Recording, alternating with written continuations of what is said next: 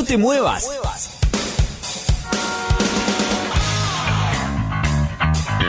Llegó la hora.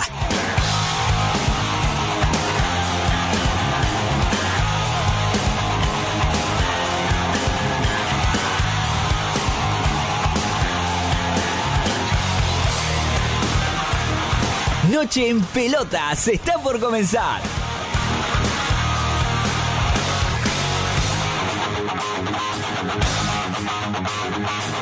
Pará, pará, ¿qué haces? No cambié de radio.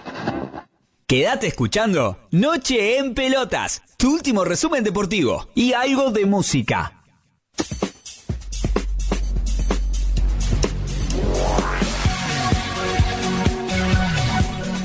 Hola, hola, hola, buenas noches a todos del otro lado. Arranca Noche en Pelotas, capítulo número 4, 25 de octubre de 2018, 18 grados en la capital eh, federal.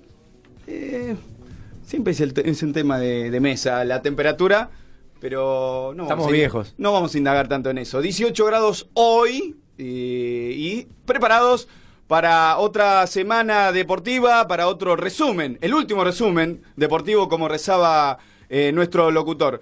Eh, agradecimientos de rigor para Agustín Balestrieri en la operación técnica. ¿Cómo está Kosovo? Excelente, nos dice el señor baterista de Kosovo ahí en la, con la consola acá. Eh, Lucía Friedman y Florencia Sánchez en la eh, producción general para que esto esté impecable, ¿no? Como en mi comienzo, que hay un par de agujeros, pero no importa. Señores, vamos directamente a presentar a la gente. Cambie el orden. Cambie el orden. Esta vez, el primer elemento que presento es el señor Cristian Resquín. Buenas noches. ¿Qué haces, Dani? ¿Cómo estás? La mañana, la noche del jueves, mañana estamos ya. Hoy arrancamos más o menos, pero vamos a ver si esto empareja. Pero contento, muy contento con toda esta semana que hay una variedad interesante de deportes. Vamos a tocar todos los temas, como ya bien vas a vender en un ratito. Hay mucho. Hay mucho, hay mucho. Pero yo me quedo con una frase que. ¿Vino Gorriti hoy? Vino Gorriti. Sí, De vez en cuando juega. Bien, bien, ¿no? buen jugador, ¿eh? Eh, Pero eh, siempre está. te tiene como las anteojeras de los caballos. ¿eh? No, no. Se ve, se ve. Pero bueno, te decía, me quedé con una frase que no me gustó mucho esta semana, a, a pesar de toda la, la variedad que tenemos de deportes, que la dijo Mr. President. ¿Qué dijo? Dijo que él prefiere que gane un brasileño, estamos hablando de la Copa Libertadores, ¿no? Estamos en instancias de semifinal, cosa que ya vamos a tocar más adelante, que él prefiere que gane un brasileño a que, se haya, a que haya una final entre Boca y River. No me gustó. Me parece Sí, que... Tenía que impulsar el, el- el- el gran clásico, el gran superclásico argentino.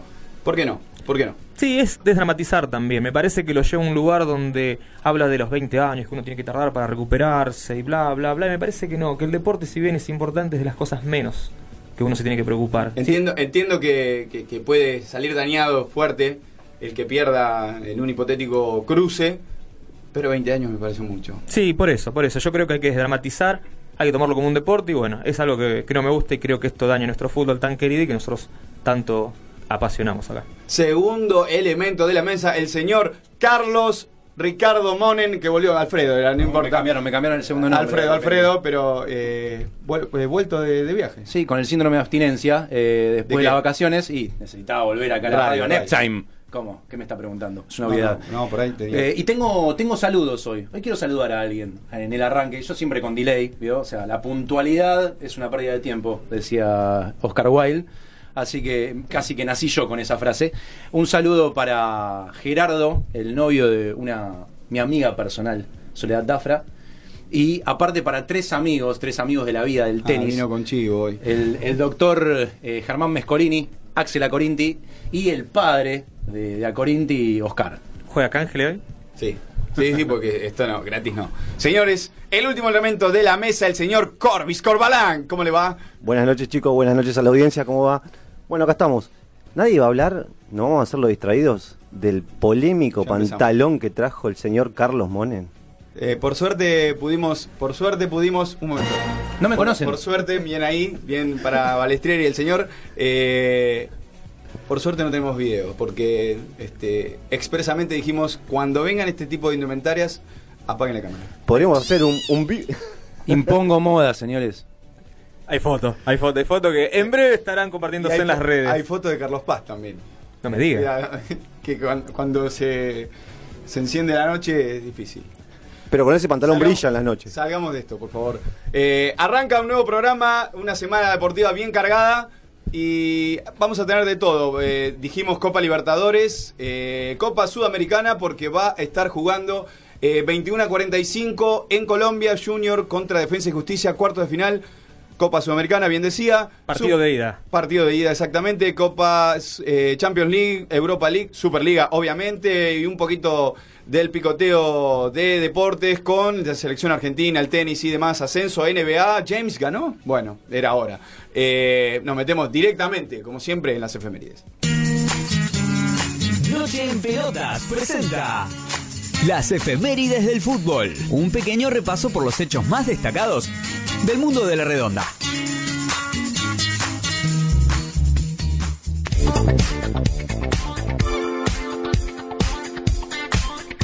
Y un día como hoy, pero de 1997, se despedía el deportista más grande de todos los tiempos a nivel fútbol. Es el señor Diego Armando Maradona. Su último partido oficial fue en el Monumental, donde Boca venció 2 a 1 a su clásico rival.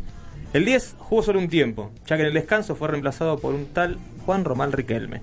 Habían pasado 692 partidos, 352 goles y 11, 11 títulos.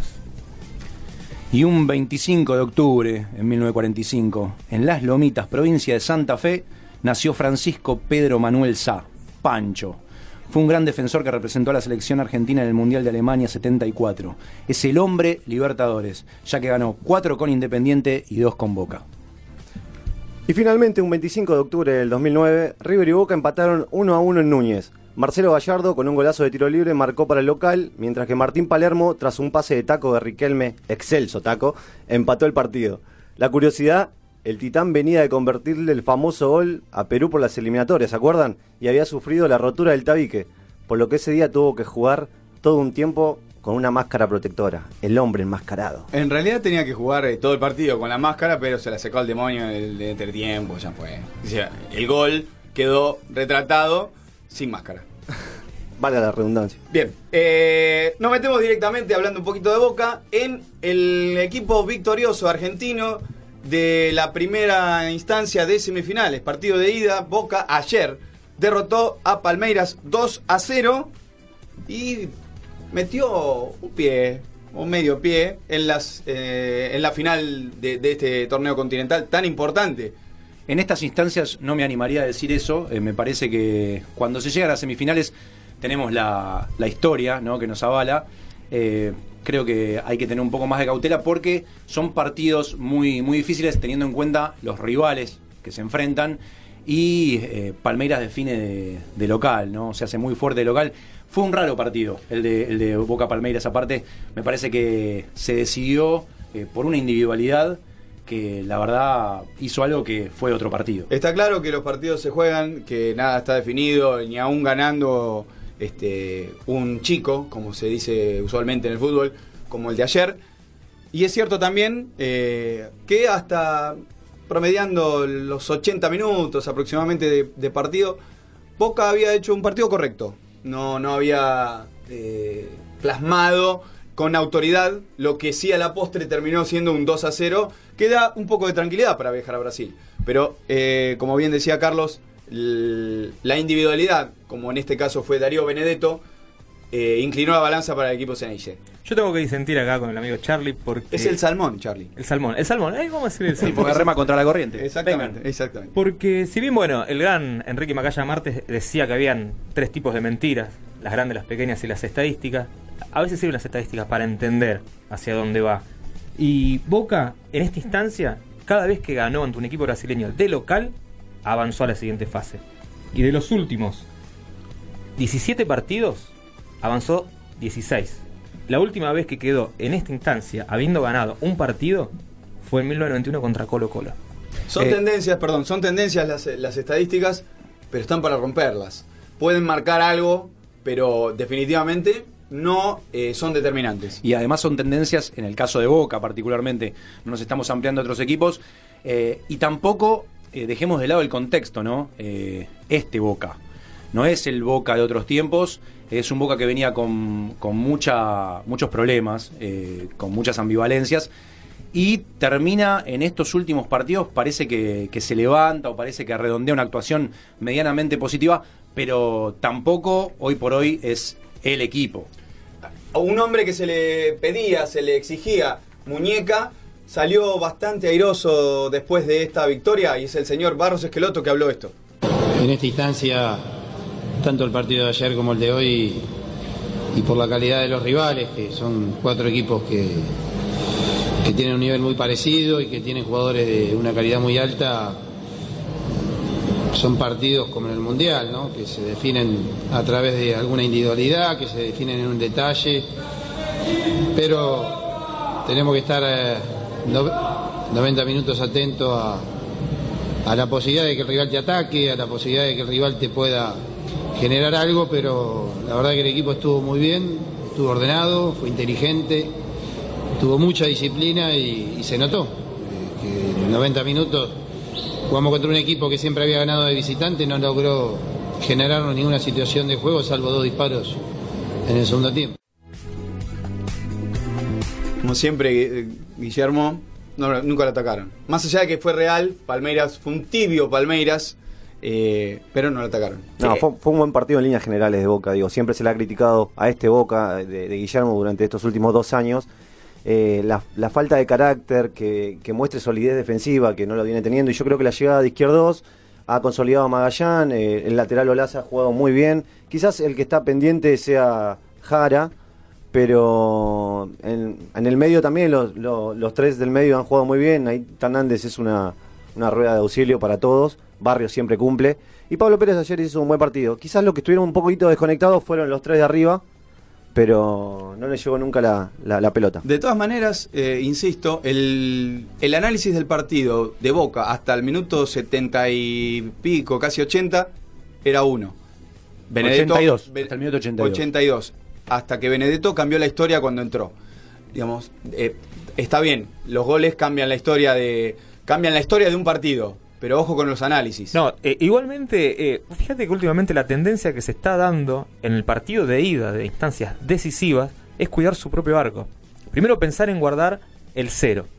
Y Gremio- ya vamos a entrar, pero Gremio hizo lo mismo. ¿eh? Exacto. Y después pensar a ver si se puede hacer. Más teniendo en cuenta que faltan 90 minutos todavía de, de- de semifinal. Igualmente, como es el fútbol, ¿no? Eh, siempre se da esta, esta dialéctica, esta suerte de dialéctica entre los resultadistas y, y los líricos o los que pregonan más el tema de- de- del fútbol, el estilo del fútbol. En este caso no, no hablé, no hablé de, de jugar bien. No, no, yo estoy hablando, yo estoy hablando básicamente por el, por el audio que escuchamos recién y cómo se escuchó a- a- al hincha gritando gracias Guille.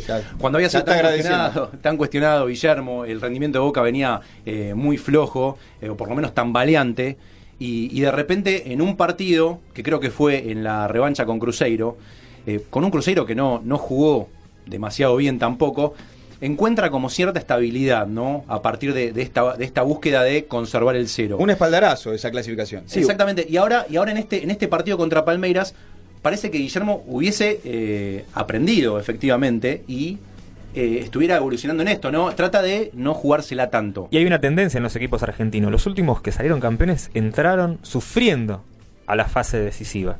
San Lorenzo y River, recordemos campeones 2014 y River posterior, entraron por la ventana también. Y Boca en este caso también. Y se están haciendo fuerte, parece. Y bueno, Boca tiene un nombre propio en la Copa Libertadores. No se puede despreciar esto. Palmeiras estuvo en la discusión de ese último partido, el de, de grupo, y lo dejó con vida a Boca, y ahora lo tiene contra las cuerdas. Eh, hablábamos de la individualidad, y en este caso Darío Benedetto, que hablaba apenas terminaba el partido. Creo que los compañeros que arrancaron desde el arranque hicieron un gran partido. Siempre dije que todo el equipo está a disposición del técnico. Siempre dije que al venir a Boca yo iba a tratar de sumar el lugar que me tocó y me tocó desde el banco.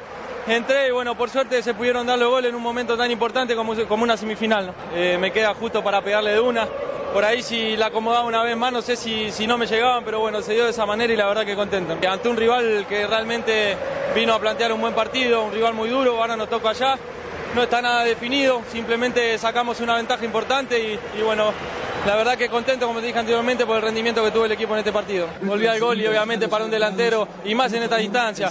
Eh, la verdad que es muy importante, así que bueno, ojalá que pueda seguir de esa manera. Bueno, el goleador de la noche y el que cambió el rumbo del partido, el que salvó un poco lo que decíamos a Guillermo. Más allá del buen planteo que, que decíamos que hizo Guillermo, lo siguen salvando individualidades a, a Guillermo, más allá de todo, ¿no?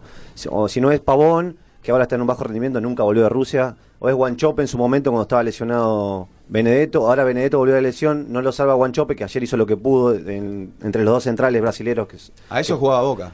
A tirarle la pelota a Guanchope y aguantar. Bueno, eh, de todas maneras, volvemos al principio. El- la idea inicial de este Boca era cuidar su arco. Después ver si había una posibilidad, sabiendo que hay otro partido todavía. Palmeiras hizo o quiso hacer un negocio con ese con esa forma de jugar, con esa táctica, eh, con esa estrategia, quedó con las manos vacías. De la otra vereda, el día anterior, el martes, eh, Rivers eh, jugaba su pase, o la, la mitad de su pase, a esta semifinal tan ansiada, frente a, eh, perdón, a la, a la final tan ansiada frente a Gremio, y cayó por 1-0 en su estadio. Eh, River planteó el partido como siempre, jugó bien River para mí. Eh, yo lo, lo- lo pude, lo que pude ver del partido, me faltaron unos minutitos. Correcto. ¿Te gustó? Pero Correcto. a mí me gustó cómo jugó River. Para mí, River jugó a lo que juega siempre. Jugó igual con Racing, jugó igual con Independiente. Me parece que la diferencia estuvo, y esto lo charlé eh, con, con algunos eh, allegados, eh, eh, me parece que Independiente trató de imitar mucho la conducta de, de River, la forma, el estilo de juego de River fue al, al cambio de golpe por golpe en algún momento. Y, y Gremio no, Gremio se paró más atrás. Gremio los perdió en tres cuartos a River. Pero lo dejó River- venir Y River no pudo resolver. y no pudo resolver River. Y, y Gremio la verdad es que lo contuvo bien. Cuando tuvo la chance con un centro, encontró, encontró la diferencia. Me parece que eh, Gremio fue un, un equipo más inteligente. Eh, está bien, estamos hablando con el resultado opuesto, ¿no? Pero me parece que desde la idea, desde el preconcepto, fue más inteligente teniendo en cuenta cómo juega River de local. En este caso, la, la batalla táctica la ganó Gaullo, porque Gremio se paró fuertemente en defensa, tratando de cerrar espacios, y no había forma, si jugaban media hora más, no había forma de que River quebrara esa, esa, esa muralla de Gremio. Eh, exacto, es una muralla lo que creó, lo que generó Gremio. Que en, en un momento hasta incluso se vio que Gallardo lo agarra a Juan Fer Quintero. Hacete cargo. textuales palabras, hacete cargo. No, no había manera que se conecte Juan Fer, que se conecte el Piti Martínez, que se conecte Escoco, extrañísimo Escoco, que tuvo que ser reemplazado sin haber podido tener una posibilidad siempre de espaldas al arco, cuando Escoco necesita siempre tener un pase adelante para resolver. Juanfer eh, Quintero con bajo nivel. Piti Martínez quizás sintió el parate de los 20 días este, por, eh, por ese micro desgarro que, que, que lo tuvo a traer. Eh, es Coco, como bien mencionás, eh, también bajo nivel. Eh, y después en la defensa, una defensa que contuvo este, lo, lo veloz que es Gremio cuando, cuando se tira al ataque y tiene buen dominio de pelota, pero no alcanzó con eso. No, No, encima tuvimos un árbitro bastante, bastante celoso que ante cada roce cobraba falta. Y eso a Gremio le convino, porque en cada falta que tenía era un centro que iba al medio del área de, de Armani. Bueno, Gremio se puede decir que es el equipo más argentino, de lo- el, brasile- el equipo brasilero más argentino en los últimos tiempos. Es muy parecido a los estudiantes, a los estudiantes de Bilardo, de, se cierra muy bien atrás, tiene un bloque muy muy sólido, con dos centrales que creo que son los mejores de Sudamérica, El como Jeromel, Corbis, el Kahneman, triángulo, Grohe. Grobe, Grobe eh, Kahneman.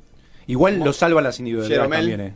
Sí. Eh, porque hablamos de las individualidades de Boca anteriormente, y si bien creo que el tema de las individualidades pasa más porque entendemos a un equipo que eh, tiene un sistema de juego bien definido como es Gremio, y Boca no tanto, entonces hablamos de individualidades en Boca, pero Gremio tuvo un alto nivel eh, de individualidades, sobre todo eh, me parece que en la línea defensiva y en su arquero. Gallardo tendrá un desafío importante ahora en el partido de vuelta para revertir este 1 a 0. Esto decía en conferencia. ¿Al- ¿Alguien pensaba que, que Gremio podía ganar en nuestra cancha hoy? Muy poca gente. Posiblemente ellos creían, eh, estaban convencidos de que, eh, porque hasta lo dijeron su- sus propios jugadores, eh, ellos sabían a, lo que venían, claramente a, a- intentar desactivar nu- nuestro juego colectivo y tratar de aprovechar la pelota parada. Y bueno, y lo hicieron, jugaron a eso y lograron llevarse un triunfo. Así que eh, claramente estoy con- convencido de que nosotros podemos ir y ganar en Brasil, más allá del rival que enfrentemos. Si Gremio juega de esta manera, eh, y bueno, tendremos nuestras posibilidades. Y si juega lo que juega habitualmente, yo creo que también vamos a tener chances de ganar. Está claro que Gallardo no va a salir a la conferencia de prensa para decir estamos muertos. Eh, claramente tienen una confianza en lo que pueda él transmitir y hacer y sus jugadores. No habría por qué tampoco decir que están muertos. Eh, y, y menos teniendo en cuenta el, el antecedente por ahí más cercano con un equipo brasileño ganando en cancha de River, que fue Cruzeiro, eh, y cómo lo revirtió allá después. lejos, allá lejos. en Pero este Cruzeiro. No es. allá, allá lejos, en un cuartos de final. Y, no nada es que Gremio. ver, y no es gremio. ¿eh? Mirá que a gremio le faltaron ayer dos de sus principales figuras. No jugaron ni Luan ni Everton, que son las máximas figuras del medio para, para arriba. Y el ¿Cómo salió las fases anteriores, Gremio? Jugando de local. Jugando Ganó- de lo- perdón, eh, ese dato. Gremio en esta Copa Libertadores ganó todos sus partidos de local, convirtió 16 goles y solamente concedió uno. Las estadísticas, como decía Cristian, están, no son determinantes, Sí. pero le encontró la vuelta a los equipos argentinos. Desde el 2017 le viene ganando a Lanús, recordemos la final, Atlético Tucumán en esta Copa le ganó la Recopa Independiente y ahora está ahí nomás de, de eliminar a River. Falta, pero hay que estar ahí nomás. Walter Kahneman, uno de los referentes del equipo Gremio, habló. No, la verdad que fue una, una linda lucha, leal. Los dos, los dos centrales de cada equipo defendiendo sus colores, pero yendo a buscar la pelota con, con ímpetu y con, y con honor, ¿no? Hoy pasó que todo el mundo estaba con ganas, todo el mundo sabía que, que River es un gran equipo, que por ahí no se iba a poder jugar porque ellos presionan mucho y usan mucho el, el error del rival. Entonces hoy fue más lo que marcamos que lo que jugamos y sabíamos que por ahí en la pelota parada teníamos una, una leve ventaja de altura. Lo más importante acá es gremio, hay, hay que partido a partido, cada partido, cada minuto es una final y hay que dar todo por, por- esta camiseta.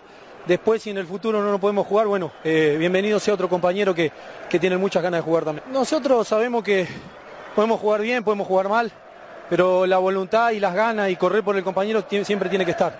Después, claro, es un trabajo que viene hace un tiempo eh, para tratar de defender bien, para no dar eh, ventajas al rival y hoy nos salió muy bien. Bueno, un referente, como decía, del equipo gaullo, eh, Walter Kahneman, el argentino, que es Dios allá. Sí, y se pierde la revancha. Se pierde la revancha. Llegó a la tercera tarjeta amarilla, le pasa como. Está bien. Se agarró con Maidana, los dos amonestados. Sí, cortinas polémicas que buscó, buscó, buscó. El árbitro, como dijimos, muy celoso. No anduvo con vueltas amarillas para cada lado. Y bueno, se pierde la semifinal de vuelta. Que ya le pasó en la Libertadores anterior. que Se perdió la final contra Lanús. Así es. Sumarte, Cris, que Gremio está a punto de jugar eh, dos finales consecutivas, algo que no conseguía San Pablo desde el 2005-2006 y lo había hecho anteriormente el Boca de Bianchi en 2000-2001. Lo noté nervioso a Gallardo por momentos en el partido. Es la primera vez que noto al técnico de River eh, un tanto ofuscado. Muy, y- justamente Sí. esa palabra iba a usar. Muy ofuscado durante, sobre todo el primer tiempo. y, y como, como encon- no encontrando respuestas en el equipo, ¿no? Impotente. Por eso esta solicitud a, a Quintero, que era quien tenía que hacerse cargo por ahí del juego de River. Eh, sin embargo, eh, sabe tratar estas situaciones. Supongo que en- va a ser otro partido muy distinto allá en, el Estadio de Gremio, jugando de local. Me parece que el, partido se va a plantear mucho eh, de acuerdo a lo que haga Gremio, ¿no? Vamos a ver a ver si Gremio busca el partido, hace como hicieron otros equipos brasileños, o si espera a River de vuelta, ¿no? Teniendo en cuenta que el resultado lo favorece. No creería que vaya a quemar naves gremio, sino jugando con la desesperación de River. Sí, tampoco se va a replegar, ¿eh? No, no, no, replegar no, pero eh, la desesperación la tiene River. River tendría que salir a buscar dentro de los parámetros normales, tampoco ir a lo bobo, porque un gol ya obligaría al equipo de Gallardo a hacer dos goles. Eh, Ya. Recordamos que una victoria por la mínima eh, depositaría a los equipos en penales y cualquier otra victoria del equipo de Gallardo dejaría al equipo argentino en la final. El periodismo ha matado en este último tiempo, de luego del partido entre Brasil y Argentina, a Chiquito Romero por una salida muy parecida al gol que hizo El Gremio. gol, el gol de Michel es muy parecido al gol que hizo Miranda, a, como bien de- vos decís, eh, Brasil-Argentina. ¿No ¿Sabes es parecido también, perdón, al de, al de Blandi eh, contra River? También. Uno a uno, exactamente. Armani tiene eso, ¿no? Para mí sigue siendo, sin dudas, el mejor arquero de la Argentina, pero siempre duda en los centros entre salir y quedarse. Y la duda es lo que lo termina matando. Yo escuchaba a un arquero que decía, cuando van, muchas van muchos jugadores al primer palo, es muy difícil salir. Igualmente, eh, yo pienso que hay responsabilidad de los defensores también en esa línea. Porque el primer palo eh, generalmente te lo tiene que cubrir un defensor. Eh, lo mismo que pasó con Chiquito Romero. Me parece que la, la- la falla clave con Chiquito la, la comete Otamendi. Y en esta no sé cuál será el, defensor encargado de, de marcar al... Palacio marcaba a Michel.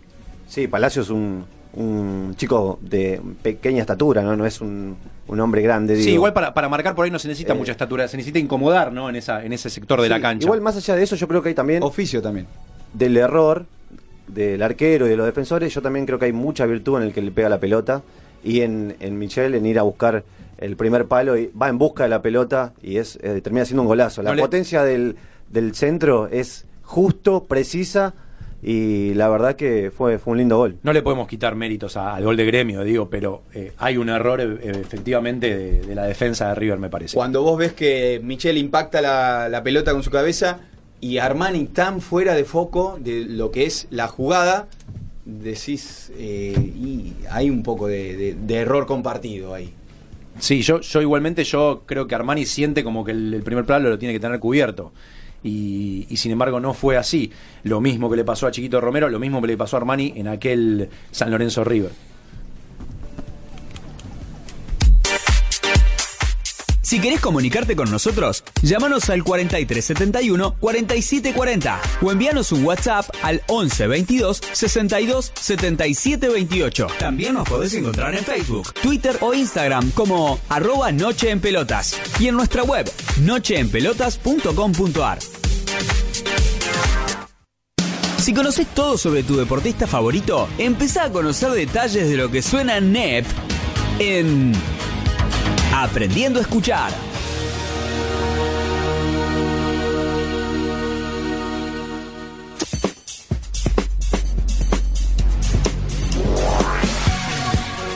Y bueno, esta semana aprovechando que tenemos un estreno, una van premier a nivel mundial, que se estrenó ayer en el mítico Wembley, en Inglaterra.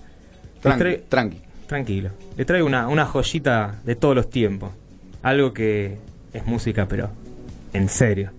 Eh, ¿De quién estoy hablando? Estoy hablando del gran Freddie Mercury, que conformó la mítica banda Queen en este himno que todos conocemos, creo que sonó en la, en la película del mundo según Wayne, en esa famosa escena en el, el auto donde iban todos cabeceando. Eh, es una canción que no posee estribillo, que eso es lo más increíble que tiene. Consiste en seis secciones, una parte que es a capela, una balada, un solo de guitarra, un segmento operístico y una sección de rock. A continuación vamos a escuchar algo que creo que a todos nos trae grandes recuerdos. Bohemia, Rapsodia Bohemia.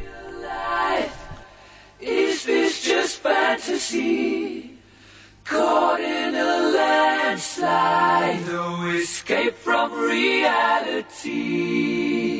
Open your eyes, look up to the skies and see. I'm just a poor boy, I need no sympathy. Because I'm easy come, easy go, little high,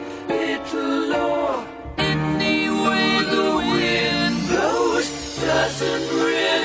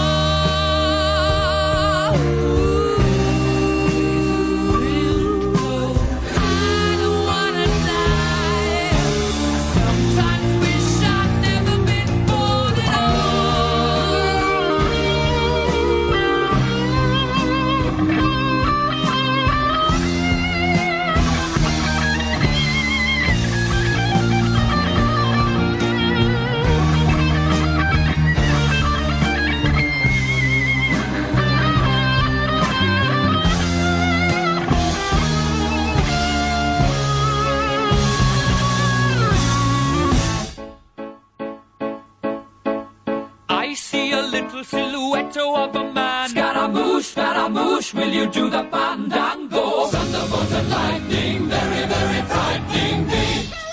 Galileo, Galileo, Galileo Figaro. Magnifico! I'm just a poor boy, nobody loves me. He's just a poor boy from a poor family, sparing his life from this monstrosity. Easy come, easy go, will you let me go? Bismillah.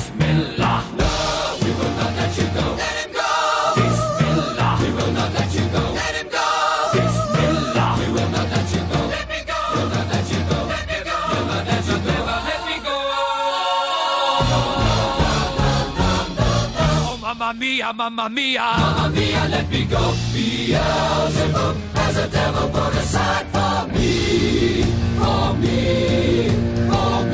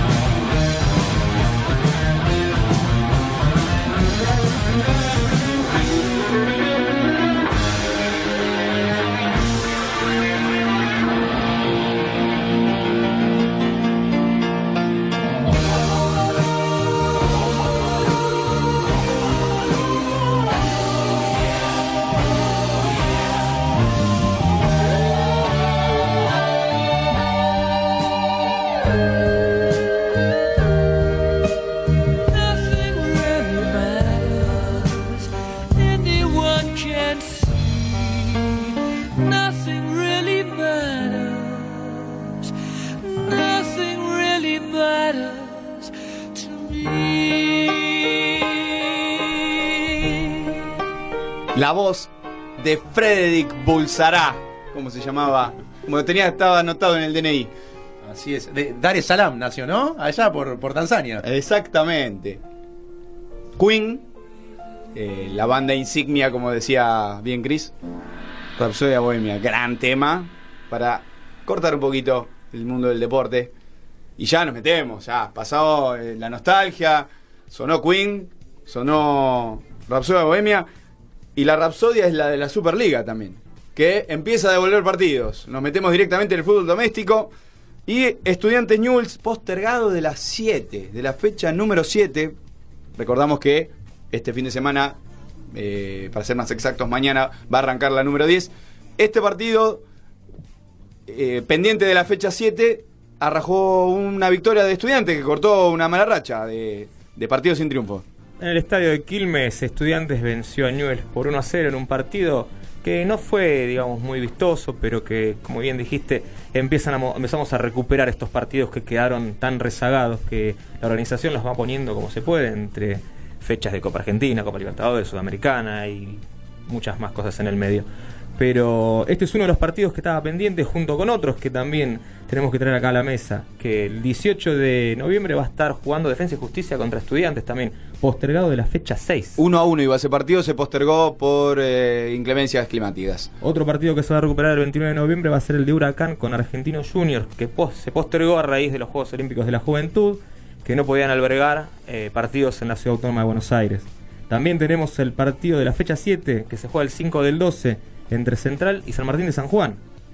Todos partidos viejísimos que vienen trayendo para hasta acá para tra- tratar de ponerse al día con esta Superliga para llegar a fin de años emparejados, ¿no? La Superliga que mantiene a Racing arriba a tope de la tabla con 20 puntos, seguido con el sorprendente Unión de Carol Madelón con 18 unidades, 16 para Atlético Tucumán con un partido menos, Defensa y Justicia 15 puntos con dos partidos menos, uno de esos es el que mencionaba Cris, al igual que Boca que también tiene 15 y el tiburón Aldo Civi de Mar del Plata, 14 Huracán Vélez y cierra la última posición de Copas River con 13. El otro partido es contra River, ¿se acuerdan del postergado por los Juegos Olímpicos de la Juventud?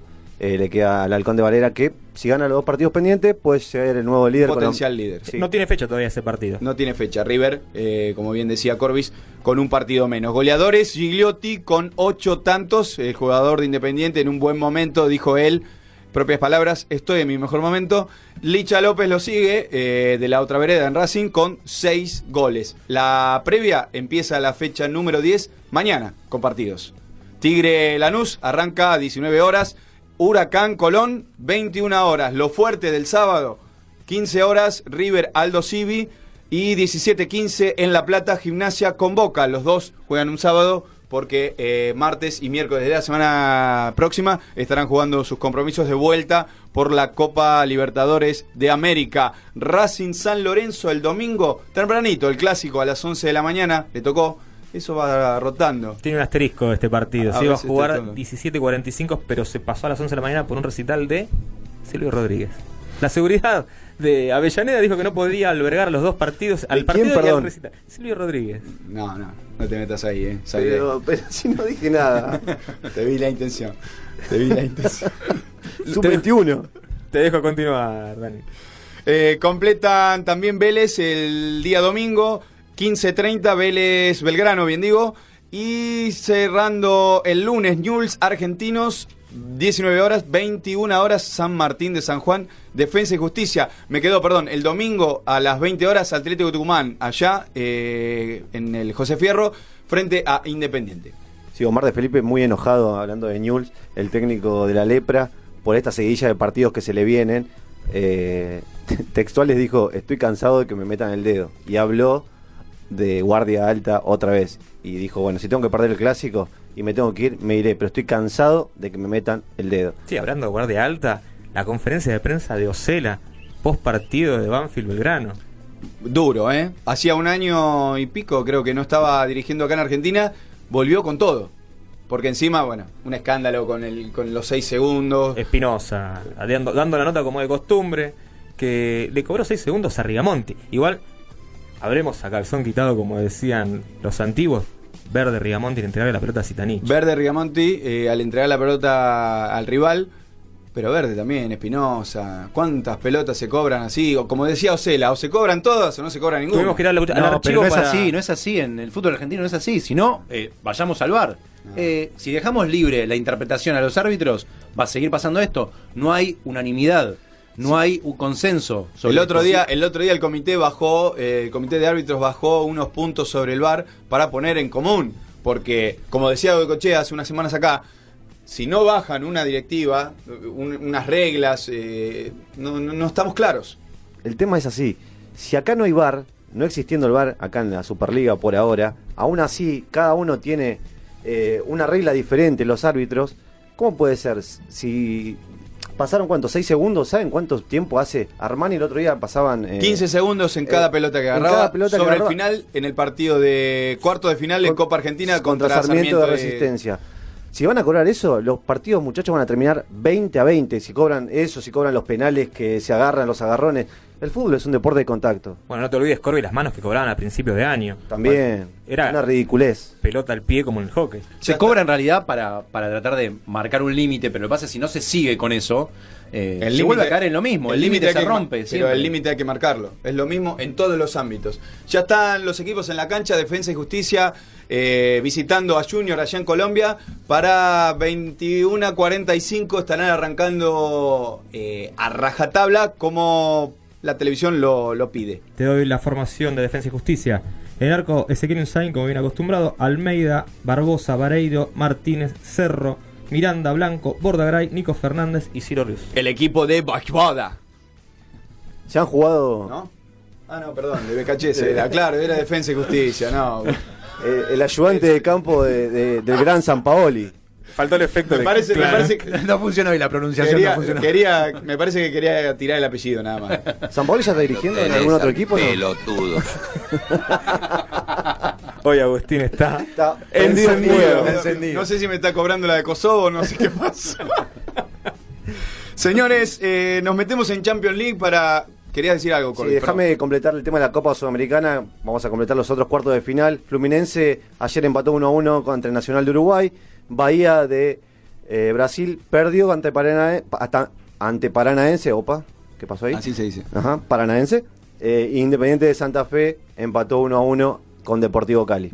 Bien, Champions League, los metemos, mil resultados, mucha acción, equipos grandes, equipos chicos, de todos los colores. Sí, Barcelona, los resultados más salientes, le ganó 2 a 0 al Inter. No jugó Messi, recordemos que en el último partido ante Sevilla, el argentino se fracturó el radio del brazo derecho, así que va a estar de baja por los próximos seis Tres- partidos. tres semanas Sí, sí, se pierde seis partidos más o menos. Se pierde el clásico español el domingo. El Despu- clásico español. Después de 11 años eh, se va a jugar ese clásico sin Cristiano Ronaldo y sin Messi. Sí, se acomoda bueno en la, en la tabla de la Champions League, está, está puntero el Barcelona, goles de Alcántara y Jordi Alba. El Real Madrid volvió a la victoria luego de varias derrotas. Eh, recordemos que estaba en la cuerda floja Lopetegui, que está... Lopetegui va a salir eyectado en cualquier momento. Usted- Porque le ganó al Zarcatunga de, de Sí, un país al, de ahí de al Europa. Victoria, al Victoria Pilsen le ganó. Se lo merece una igual. Se, una se lo- cerveza. Lopetegui se, se merece estar en la cuerda floja y Por si lo que hizo Karma. sí, la Por verdad Karma, que le- sí. Karma le La dicen eso, ¿no? Karma le dicen. En- En, realidad yo creo que el karma lo tiene Florentino Pérez, También, más que Lopetegui. claro. Yo creo que el que más Ese acá siempre te mete- lo va a mete padecer. las narices. Siempre está ahí metiendo las narices, es, es increíble. Quiso hacer notar su poder y aparentemente le viene saliendo mal. Redondeamos los resultados de Champions League. Sí, uno de los resultados más resonantes fue la victoria del Borussia Dortmund 4 a 0 al Atlético de Madrid. Una aplastante victoria del equipo alemán. Raro, raro ¿Vieron que ese el Madrid- partido? ¿Pudieron, ¿Tuvieron la posibilidad de ver ese partido? Yo vi un resumen. Es impresionante lo que le pasó al equipo de, de Simeone. La verdad es que no, no esperaba que, que jugara de esa manera. Eh, un equipo que estaba quebrado, partido en el medio. O sea, Nunca había perdido por esa diferencia el Cholo Simeone en estos años en Atlético Madrid. Raro. Bueno, completando, Manchester United perdió el local ante la Juventus, se agrava la crisis también de Mourinho, que le queda poco. El gol lo hizo Pablo Dybala, que tanto decimos acá, le reclamamos los goles, allá en Italia los hace de todos los colores. El Paris Saint-Germain eh, empató sobre la hora con el Napoli. Di María, Angelito Di María hizo el gol sobre la hora. París Saint- perdón, París Saint Germain, golazo, sí, bien, Golazo, bien decís. golazo. Eh, desfila en la Ligue 1. ¿Y qué pasa? En la Champions no, no está, no pasa lo mismo. Y el, el, el Pechis Saint-Germain, Pechis, le decían, ¿no? ¿Cómo era? No, qué feo, qué feo. Se metió en un berenjenal. El Pechis. No, pasa, pasa lo mismo, me parece que a nivel eh, a nivel América, ¿no? Con, con otros clubes Sí. que por ahí en algún momento tuvieron más preponderancia. Quizás el París no es el caso para hacer la, la analogía, pero quiero decir, eh, trazando un paralelismo, vos agarrás equipos como Nacional de Uruguay o Peñarol, que tienen en sus ligas, eh, se aburren a veces, ¿no? Olimpia de Paraguay, y, y cuando van al plano internacional eh, no pueden. Es, equipos con extrañis- mucho más poder. es extrañísimo con el poderío que tiene el Paris Saint Germain. Resulta muy extraño, es lo que le pasaba al Manchester City en su momento también. Para completar y terminar, Dani, Jack Tardones perdió con el Manchester City 3 a 0 y Liverpool, que desfila en la Champions también, ganó 4 a 0 a la Estrella Roja. Para seguir en Europa, ahora Europa League, porque también hay partidos importantes con resultados resonantes. Eh, el Zenit le ganó 2 a 1 al Bordeaux. Por ejemplo, el Arsenal ganó de visitante al Sporting de Lisboa 1 a 0. El Zurich le ganó 3 a 2 al Leverkusen. Eh, Milan cayó en su cancha 2 a 1 al Betis, un gol de Gio. Lo Chelsea. Giovanni. Yo me quedé Me- pensando. metiste- no, pero digo, ¿qué hace Simeone, Simeone, ¿qué pasó, ahí? Claro, Gio de Simeone, no, también es Gio Lo Chelsea. Eh, Marsella perdió de local 3 a 1 eh, frente al Lazio. Villarreal aplastó 5 a 0 al Rapid Viena. Chelsea eh, derrotó 3 a 1 en Stamford Bridge al Bate Borisov. Y Sevilla aplastó también 6 a 0 al Akisar. Y esos fueron los resultados de Europa League.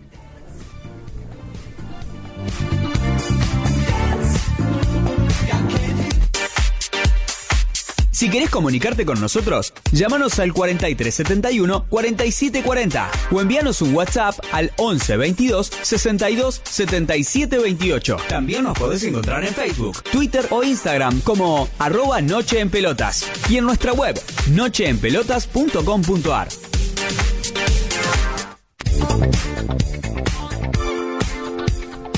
Seguimos en Noche en Pelota, son las 9.50 de la noche, sigue 18 grados en toda la eh, ciudad autónoma de Buenos Aires.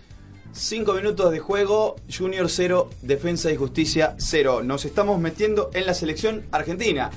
Y la bendita llave, eh, perdón, la eh, ventana de internacional, amistosos, frente a México. ¿Los dos? Sí, increíblemente. Dos partidos ante la misma selección. Va a estar jugando el viernes 16 en el Mario Albert, en el estadio Mario Alberto Kempes a las 21 horas en la provincia de Córdoba y cuatro días más tarde otra vez en ¿Pero qué- Mendoza. ¿Pero qué es esto? Sal- salga- eh, ¿Salen a pasear a los mexicanos por eh, el interior? Parecen esos juegos de play, ¿se acuerdan de chico cuando jugábamos que iba así así de vuelta ante un mismo equipo? Bueno, incre- increíble lo de la selección argentina, otra más lo otra muestra más lo que es eh, La desorganización de la desorganización de la AFA. Y el negocio del fútbol. Eh, esto Definitivamente. Es para, para conseguir un poquito más de, ¿no? de popularidad. La selección argentina que necesita referenciarse ¿no? Eh, con, con el público. Va paseando por las provincias para ver si puede ganar un poquito más de adeptos. Quisieron excusarse con que no hay rivales porque la Nations League está eh, con, con- atendiendo las, las, las diferentes selecciones del, del país, del, del continente europeo. Pero vamos, chicos, no Nunca podemos- hay rivales, nunca hay rivales No podemos porque- jugar con, con CACAF, con Asia, con incluso con África. ¿Cuántas veces jugamos con Nigeria? Y tampoco nos sirve igual, porque No después sirve, jugar contra una selección de primer nivel, como te puede pasar perfecto. con Alemania, le ganamos 1 a 0 en un amistoso, y después cuando vamos a jugar al Mundial... eh, Está perfecto, pero digo, solo. ¿para qué? Digo, los, los, los amistosos van a estar igual. ¿Por qué jugar con el mismo rival eh, eh, con No tiene diferencia sentido. de 3-4 días? Me parece que no, definitivamente no tiene sentido. Copa Argentina se define la llave de la izquierda. Ya a la izquierda estamos hablando de Newell's Rosario, que en una polémica de decisión de la organización, el partido se va a disputar el primero de noviembre, tres y media, en cancha de Arsenal, sin público. No maten al fútbol. Eh, lo estamos matando. El, el público en general lo está matando. El dirigente lo está matando. Los jugadores a veces también eh, caen en esa trampa. Pero poner casi un... eh, de los mejores clásicos que arroja el país, por debajo, apenas un escalón por debajo de lo que es eh, un River Boca, un Boca River. Sin ninguna duda. Rosario Central, Newell's sin público en cancha de Arsenal. Parece a propósito, ¿no? Si lo hubieran planeado no saldría peor que esto. Lo ponen Es un jueves Es increíble. en horario laboral, 15.30 y a puerta cerrada en cancha de Arsenal. Sí, que me perdonen los A hinchas de 800 Arsenal. kilómetros de la, de la casa de No, cada uno. insólito. Sí, y que Nunca me, visto. Que me perdonen los hinchas de Arsenal, pero no es un estadio para albergar un clásico de esta envergadura y una instancia de esta envergadura. Bueno, por eso va sin público. Definitivamente no. Pero para el juego tampoco es bueno, porque las dimensiones del campo de juego no favorecen a los equipos, a un equipo que quiere jugar. ¿Por qué no se jugó en otro estadio como se hizo en Lanús, como se hizo en Vélez, como se hizo en otros estadios? ¿Por qué Bueno, igualmente, igualmente no en Lanús no, por favor, porque ya nos estamos quejando demasiado también de que en Lanús se juegan muchísimos partidos. Yo eh, pienso que de vuelta tiene que ver con el negocio, tiene que ver con eh, quizás eh, quitar, bajar un poquito el tema de la violencia en el fútbol nuevamente, porque seguimos cayendo en lo mismo. Pero eh, son manejos que son raros, siguen siendo raros. Eh, yo sacaría al público ¿no? de- del problema, me parece que el problema es dirigencial, y estoy hablando ya de un nivel de político para abajo, ¿no? O sea, pasando por todos los, eh, los estadios. Bueno, nos quisimos comunicar con la Previde para que nos dé una explicación sobre esto y no tuvimos eh, novedades de esa parte. No hay explicación, no puede haber una. Bueno, de hecho, Charlie, vos hablabas de la cancha de Lanús. Bueno, va a albergar el- los otros cuartos de final entre San Lorenzo y Temperley el miércoles 31, Eh, Un día, ante- un día, un antes. día antes del clásico, a partir de las 19, todavía no está confirmado, en Pero cancha un- de Lanús. Un horario más accesible para la- pensando en la gente que trabaja y quiere ir a ver un espectáculo. Sí, de todas maneras, 19 horas en cancha de Lanús cruzan- cruzando el puente Pueyrredón no ayuda tampoco. ¿Cómo estuvo Lanús este año con la Copa Argentina? Ahí hay algo mínimamente sospechoso, ¿no? Vamos a hacer un repaso ahora, saltando un poquito a la primera B nacional, que mantiene a Nueva Chicago en la cima con 18 puntos y un partido menos. 17 para Sarmiento, 14 para Arsenal y 13 puntos Independiente de Mendoza, Almagro y Atlético Mitre. La última fecha nos quedó un poco atrás el viernes. Arsenal le ganó a Morón 1 a 0. Eh, Almagro perdió eh, de local 2 a 1 con Ferro. Agropecuario el sábado empató 0 a 0 con Independiente Mendoza. Platense eh, con floja campaña en el Nacional. El sábado mismo 0 a 0 con, con Brown de Adrogué. Gimnasia de Jujuy le ganó 1 a 0 a Atlético Mitre. Gimnasia de Mendoza perdió 2 a 0 con Sarmiento, el único escolta que mantiene esta división. Y Central Córdoba de Santiago del Estero cayó en su cancha 2 a 1 con Chicago. Eh, la próxima fecha, los partidos más salientes. El sábado 4 de la tarde, Ferro Platense se vuelve a reeditar eh, este partido que tranquilamente podría darse en primera división desde 1912 que están jugando estos dos equipos y lo mantiene arriba por un partido a Ferro en el historial. 18 horas el mismo sábado Sarmiento Villa Dálmine. El domingo 15.05, el horario raro por la televisación este, del partido Nueva Chicago frente al Magro. 17 horas para Independiente Mendoza, Arsenal y al mismo horario Atlético Mitre Santa Marina. En la primera B metropolitana tenemos a mm, Estudiantes de Buenos Aires con 23 puntos y 11 partidos jugados. Riestra con 23 puntos también, pero un partido menos. 21 tienen Atlanta con 11 partidos, Albois con 10 partidos y Guay Urquiza con 12 partidos. Una disparidad de partidos jugados insólita también en la divisional de Metropolitana. La fecha 12 arrojó resultados como el viernes eh, Riestra perdió 3 a 0 de local con Sa- San Telmo. El sábado Atlanta le ganó a Fénix 2 a 0. Güey Urquiza le ganó 2 a 1 a San Miguel. Flandria y Estudiantes empataron 1 a 1, al igual que Español y Albois 1 a 1. La fecha 13, tres partidos importantísimos, eh, repartiéndose los rivales en el- la parte de arriba. El viernes, mañana, 21 a 05, Estudiantes y Guayurquiza. El sábado, 13.05, también el horario raro por la televisación, Albois Riestra. Y el domingo, 15.30, Sasca Chispas y Atlanta. Pasamos al tenis, así con un drive te la doy. Al reino de Federer, porque hoy más que nunca, ¿no? El ATP 500 de Basilea. El helvético. En el patio de su casa.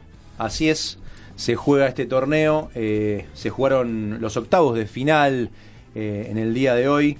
Gilles Simón eh, le ganó a Ernest Gulbis 7-6-7-6 con una particularidad. En el segundo tiebreak, es el, es- no me acuerdo de un tiebreak que haya terminado 7-0. La verdad, una particularidad, una singularidad. Eh, después eh, Poprin le ganó, perdió con Alexander Zverev 6-4-6-4, una de las figuras.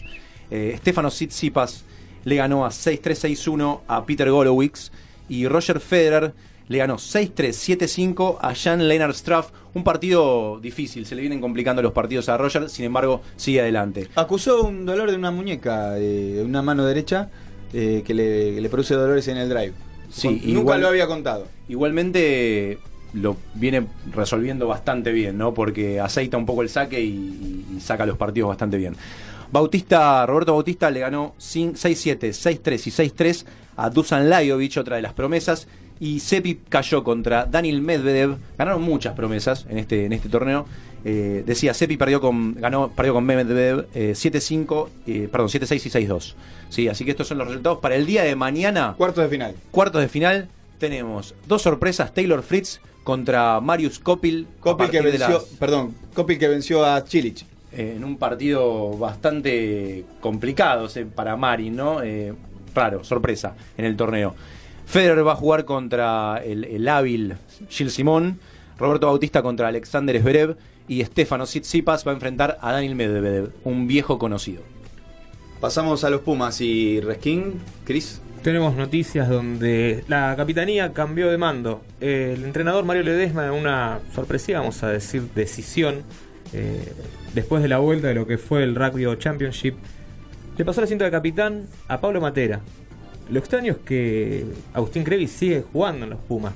Pidió quedarse sola con los compañeros y les dijo que iba a mantener el puesto, que a pesar de ceder la capitanía, iba, iba a seguir. Pablo Matera, 25 años, se convierte así en el último capitán de los Pumas.